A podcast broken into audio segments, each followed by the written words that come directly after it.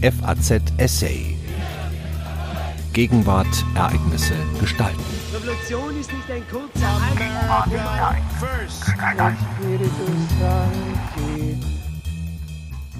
Die zerrissene Nation. Die parteipolitische Polarisierung ist heute größer als zu jedem anderen Zeitpunkt der amerikanischen Geschichte. Das bedroht die Funktionsfähigkeit des politischen Systems, ist dieses doch auf die Fähigkeit und die Bereitschaft zum Kompromiss aufgebaut. Ein Essay von Professor Dr. Stefan Bierling. Zwietracht und Zwist gehören seit je zur amerikanischen Demokratie. Der Streit über die Sklaverei stürzte die Nation 1861 in einen vierjährigen Bürgerkrieg, in dem mehr Amerikaner starben als in allen militärischen Konflikten im 20. Jahrhundert zusammen. Auch während des Vietnamkrieges standen sich Befürworter und Gegner unversöhnlich gegenüber, aber diese Konfrontationen verliefen nicht entlang parteipolitischer Linie von Demokraten da und Republikanern dort. Heute dagegen sind die beiden Parteien so zerstritten wie nie zuvor in ihrer Geschichte. Diese Polarisierung gefährdet die Funktionsfähigkeit des politischen Systems. Im Gegensatz zur parlamentarischen Regierungsform, in der die Mehrheit der Volksvertreter den Premierminister oder Kanzler stützt, gehen in den Vereinigten Staaten Präsident und Kongress aus getrennten Wahlen hervor und agieren unabhängig voneinander. Fraktionsdisziplin, weltanschauliche Geschlossenheit, nationale Wahlprogramme und Parteigehorsam sind deshalb so gut wie unbekannt. Was das System am Laufen hielt, war die Fähigkeit des Präsidenten und der Abgeordneten, Kompromisse einzugehen und Deals auszuhandeln. Das war selbst dann nötig, wenn Weißes Haus und Kongress von derselben Partei kontrolliert wurden. Unumgänglich wurde es, wenn in Phasen der geteilten Regierung, des Divided Government, die beiden Institutionen in der Hand unterschiedlicher Parteien lagen. Der Kompromiss ist längst nicht mehr das Schmiermittel im Getriebe der amerikanischen Demokratie. Fast jeder Tag in Trumps Amerika zeigt, wie tief das Land gespalten ist. Die Parlamentarier votieren fast durchweg entlang parteipolitischer Linien. Der Senat bestätigt Brett Kavanaugh als Supreme Court Richter mit der knappsten Mehrheit seit 1881. Bundesbehörden müssen wegen einer Haushaltssperre wochenlang schließen. Bei der Kongresswahl im November 2018 wurden republikanische Wahlkreise republikanischer, demokratische demokratischer. Amerika zerfällt in zwei politische Stämme, die sich unversöhnlich gegenüberstehen. Dabei sah es nach dem Zweiten Weltkrieg zunächst nicht so aus. Der Sieg über Deutschland und Japan, der enorme wirtschaftliche Aufschwung und die Herausforderung durch den Sowjetkommunismus hatten die Nation stärker zusammengeschweißt, als sie es seit dem Bürgerkrieg je war. Regiert wurde sie in den 1950er Jahren von Weltkriegsgeneral Dwight Eisenhower, den vor seiner Präsidentschaft Demokraten und Republikaner als Kandidaten umworben hatten. Das Land schien zufrieden, reich und einig. Die Einigkeit beruhte allerdings darauf, dass man große Probleme verdrängte. Die Diskriminierung der Schwarzen in den Südstaaten, die Emanzipation der Frauen, die gesellschaftliche Modernisierung. Sie brachen sich Bahn in den 1960ern, der revolutionärsten Dekade des vergangenen Jahrhunderts. Bürgerrechts- und Frauenbewegung, Anti-Vietnam-Proteste, sexuelle Befreiung und Bildungsexplosion katapultierten die Vereinigten Staaten in ein neues Zeitalter. Es waren besonders die geburtenstarken und besser ausgebildeten Jahrgänge der Nachkriegszeit, die gegen den Status quo rebellierten, nicht ohne Erfolg. Washington stärkte die Bürgerrechte der Schwarzen in den Südstaaten und zog die Truppen aus Vietnam ab, gesellschaftliche und sexuelle Tabus zerbrachen. Aber die 1960er sahen auch die Morde an John F. und Robert Kennedy und der Martin Luther King, Rauschgiftmissbrauch, Massenproteste und Rassenkrawalle. Die wilde Revolution führte zur stillen Gegenrevolution. Konservativen waren die Reformen ein Gräuel. Nirgendwo wurde dies deutlicher als in den Südstaaten. Viele weiße, seit dem Bürgerkrieg treue Parteigänger der Demokraten verübelten den Präsidenten Kennedy und Lyndon Johnson ihren Einsatz für die Schwarzen. Präsident Johnson war sich dessen bewusst. Ende Mai 1964 sagte er nach der Unterzeichnung des Bürgerrechtsgesetzes einem engen Vertrauten, Zitat, ich denke, wir haben der Republikanischen Partei gerade den Süden für eine lange Zeit ausgehändigt. Zitat Ende. So kam es. Stellte die Demokratische Partei 1964 90 Prozent der Südstaatenabgeordneten im Repräsentantenhaus, waren es 2010 gerade noch 15 Prozent. Die Neuausrichtung, das Realignment des Südens war lediglich ein Faktor in der beginnenden weltanschaulichen Selbstsegregation der Parteien. Strenggläubige Christen, Gegner der diversen Emanzipationsbestrebungen, Kritiker des Wohlfahrtsstaats und jeder Art von Regulierungen, Advokaten von drastischen Gesetzen gegen Kriminalität und Rauschgift sahen ihre politische Heimat zunehmend bei den Republikanern, während ethnische und sexuelle Minderheiten, religiös ungebundene, Umweltschützer und Unterstützer von Sozialprogrammen mehr und mehr zu den Demokraten tendierten. Mit George McGovern 1972, Walter Mondale 1984 und Michael Dukakis 1988 nominierte die Demokratische Partei dezidierte linke Präsidentschaftsbewerber. Dagegen hofierten Kandidaten der Republikaner wie Richard Nixon und Ronald Reagan die schweigende Mehrheit wertkonservativer und evangelikaler Wähler.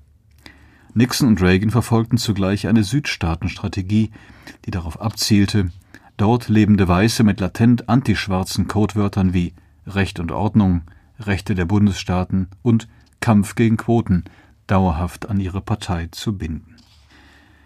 Das Parteiensystem, in dem ein Demokrat aus dem Süden in vielen sozialen und politischen Fragen konservativer war als Rockefeller-Republikaner aus den Neuenglandstaaten, begann sich neu zu ordnen.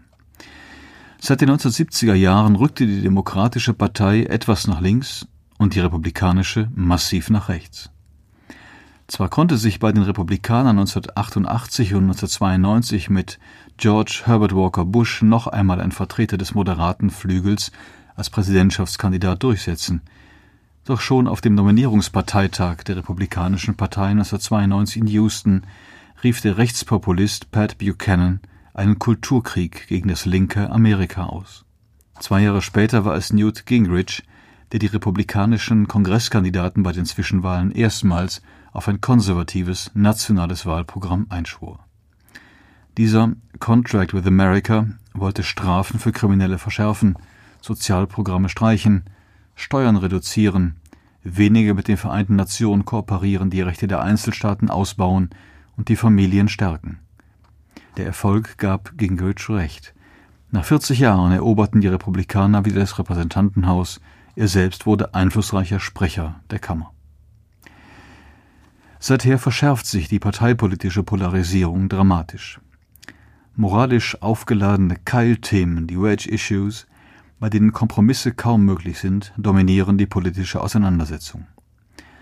Bei Abtreibung, Todesstrafe, Schulgebet, Waffenkontrolle und Schwulenehe gibt es meist nur ein Ja oder Nein.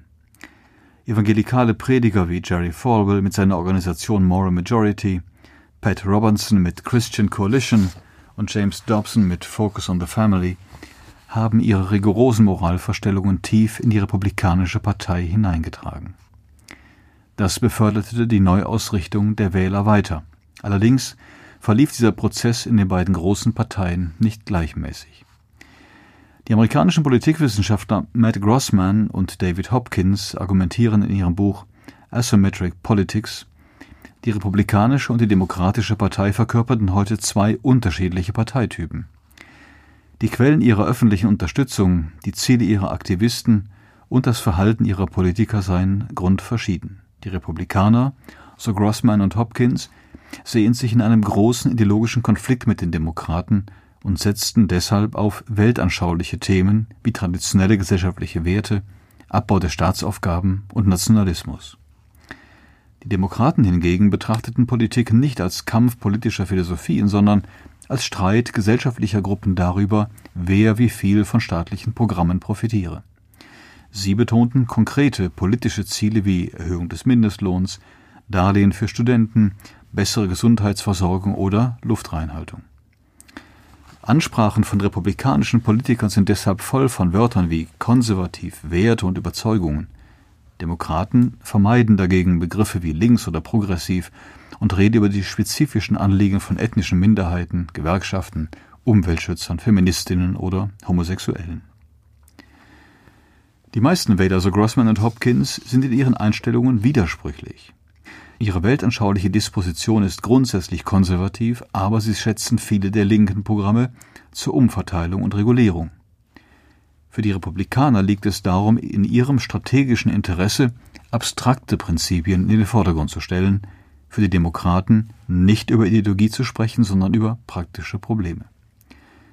Beide Parteien verstehen die Motive der anderen Seite damit nicht mehr. Wenn Republikaner mehr individuelle Freiheit fordern, glauben sie, die Demokraten bekämpften diese.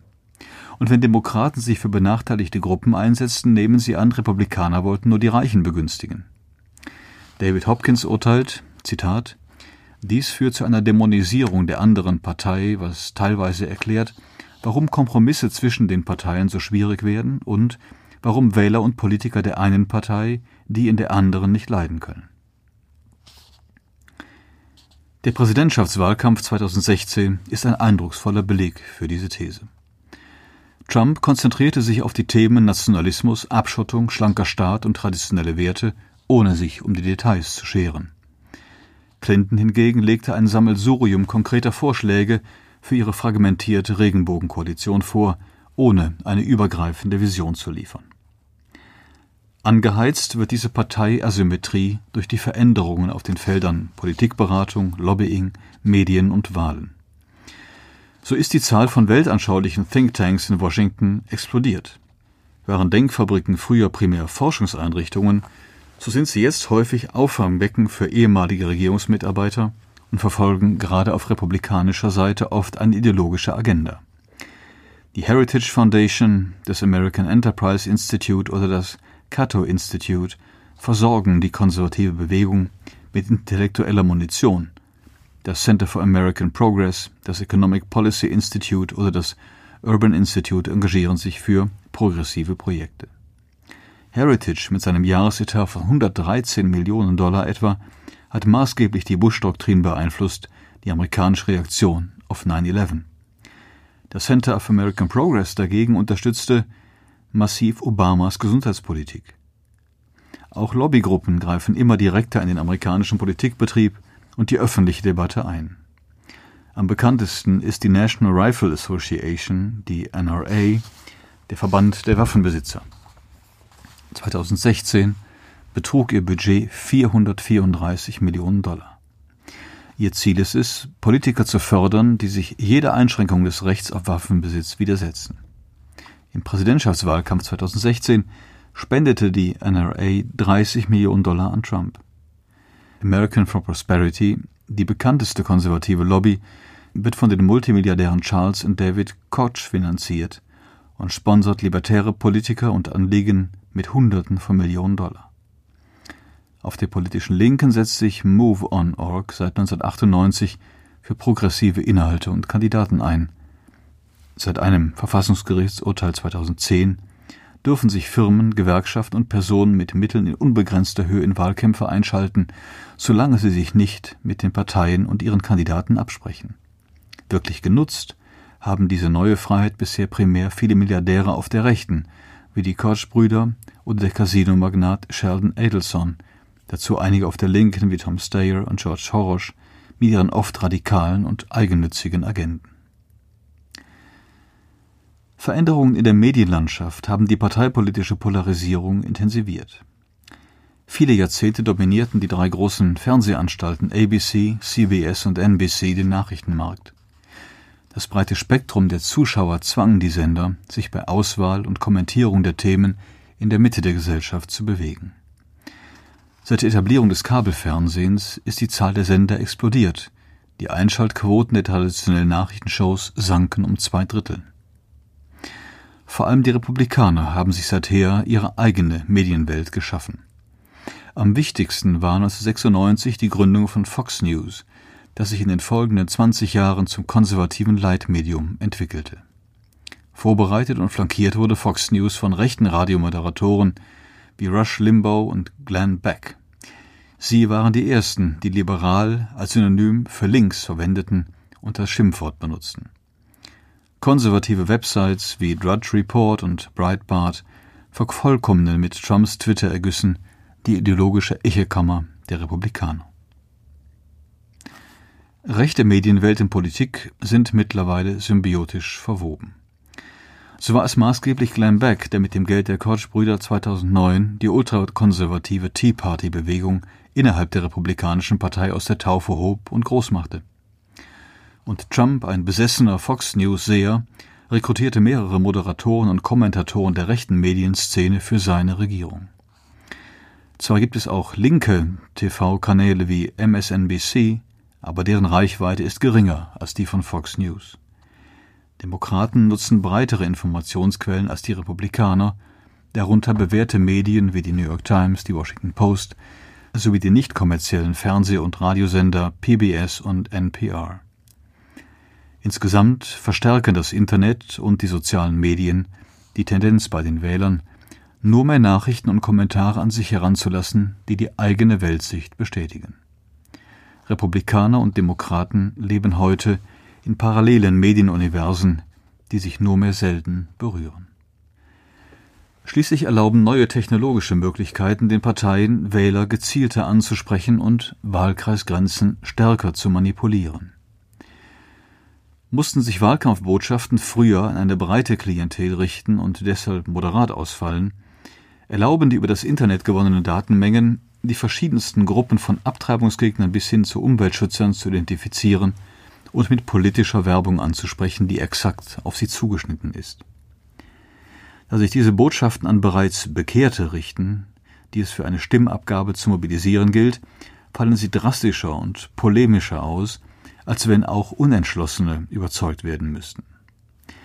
Verfeinerte Datensätze über die Wohnorte von Demokraten und Republikanern lassen es überdies zu, die Wahlkreise für das Repräsentantenhaus so zuzuschneiden, dass die eigene Partei davon profitiert. Dieses System ist seit dem frühen 19. Jahrhundert als Gerrymandering bekannt. Es beruht darauf, in einem Bundesstaat möglichst viele Anhänger der gegnerischen Partei auf wenige Wahlkreise zu verteilen und die Unterstützer der eigenen Partei dergestalt auf die übrigen Wahlkreise zu verteilen, dass sie knappe, aber sichere Siege erringen. Da es meist die Parlamente der Bundesstaaten sind, die alle zehn Jahre die Grenzen der Wahlkreise neu festlegen, ist die Manipulation der Sitzzahl in der Großen Kammer Tür und Tor geöffnet. Die Republikaner haben das früher verstanden als die Demokraten. Nach dem Zensus von 2010 lancierten sie eine gigantische Initiative, um die Wahlkreisgrenzen neu zu ziehen.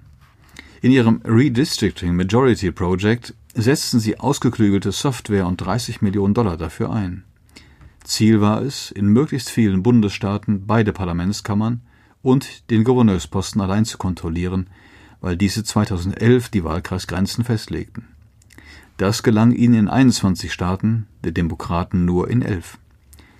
Da die Republikaner dazu bevölkerungsreiche Staaten gewannen als die Demokraten, konnten sie viermal mehr Sitze gerrymandern.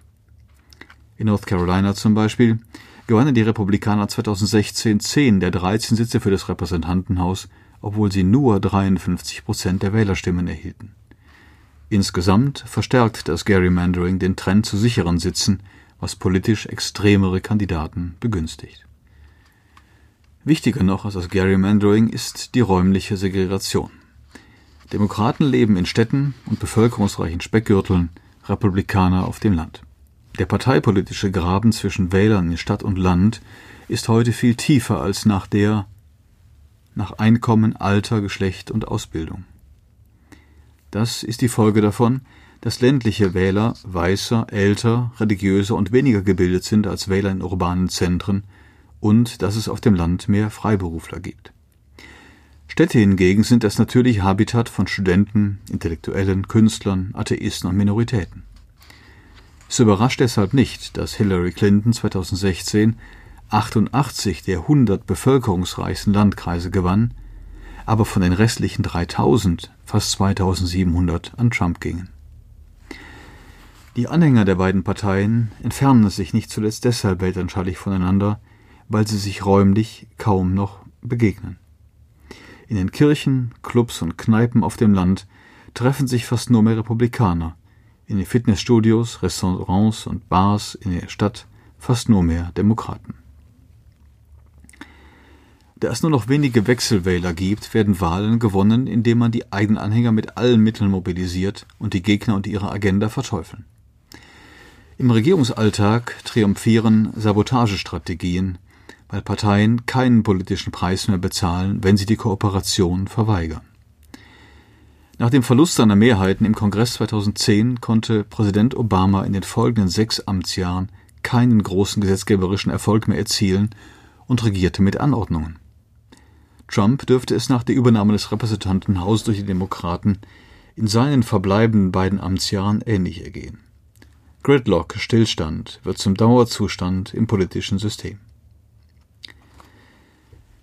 Die steigende Zahl und die wachsende Länge von Regierungsschließungen seit 1990 sind ein weiteres Indiz für diese gegenseitige Blockade.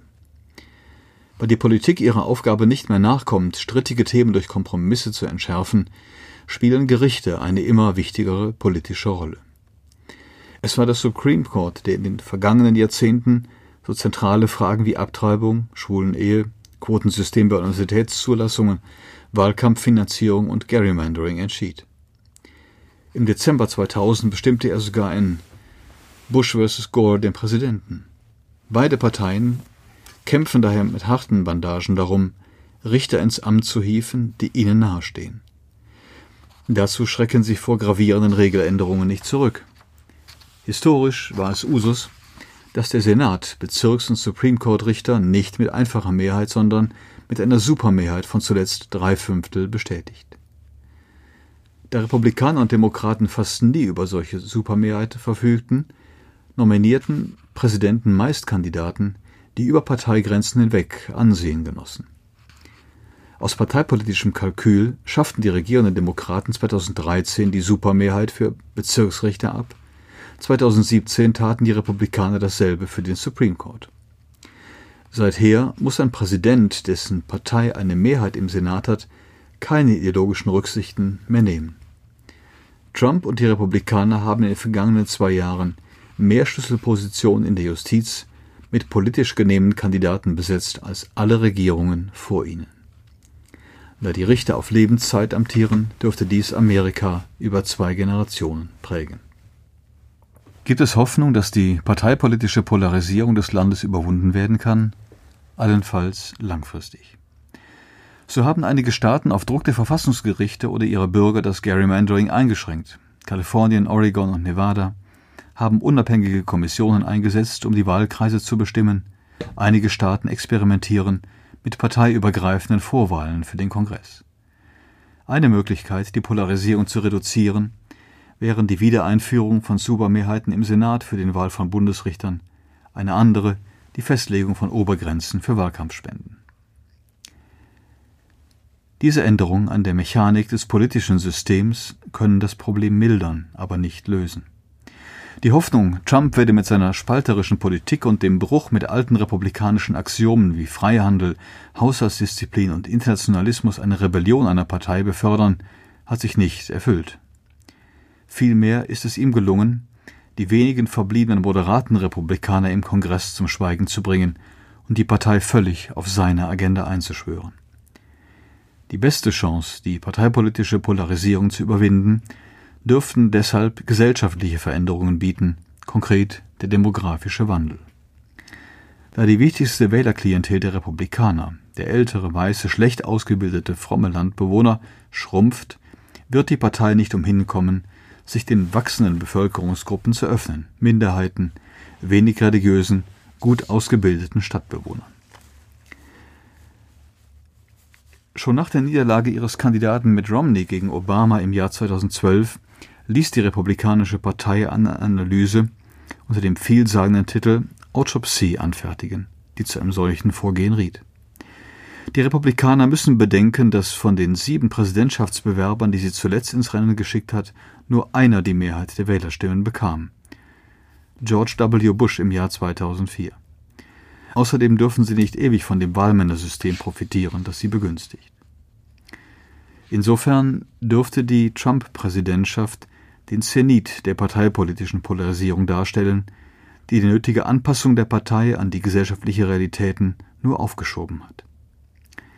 Die Demokraten sollten sich allerdings davor hüten, angesichts des für sie vorteilhaften demokratischen Trends Wähler, die Schwierigkeiten mit dem rasanten wirtschaftlichen und sozialen Wandel haben, als bemitleidenswert, so Hillary Clinton, zu verunglimpfen und Trump als historische Verirrung abzutun.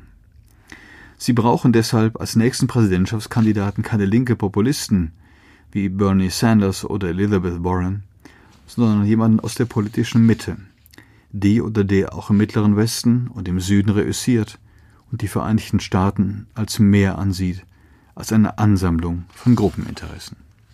Sie hörten einen Essay von Professor Dr. Stefan Bierling. Er lehrt internationale Politik und atlantische Beziehungen an der Universität Regensburg. FAZ Essay. Gegenwart, Ereignisse gestalten.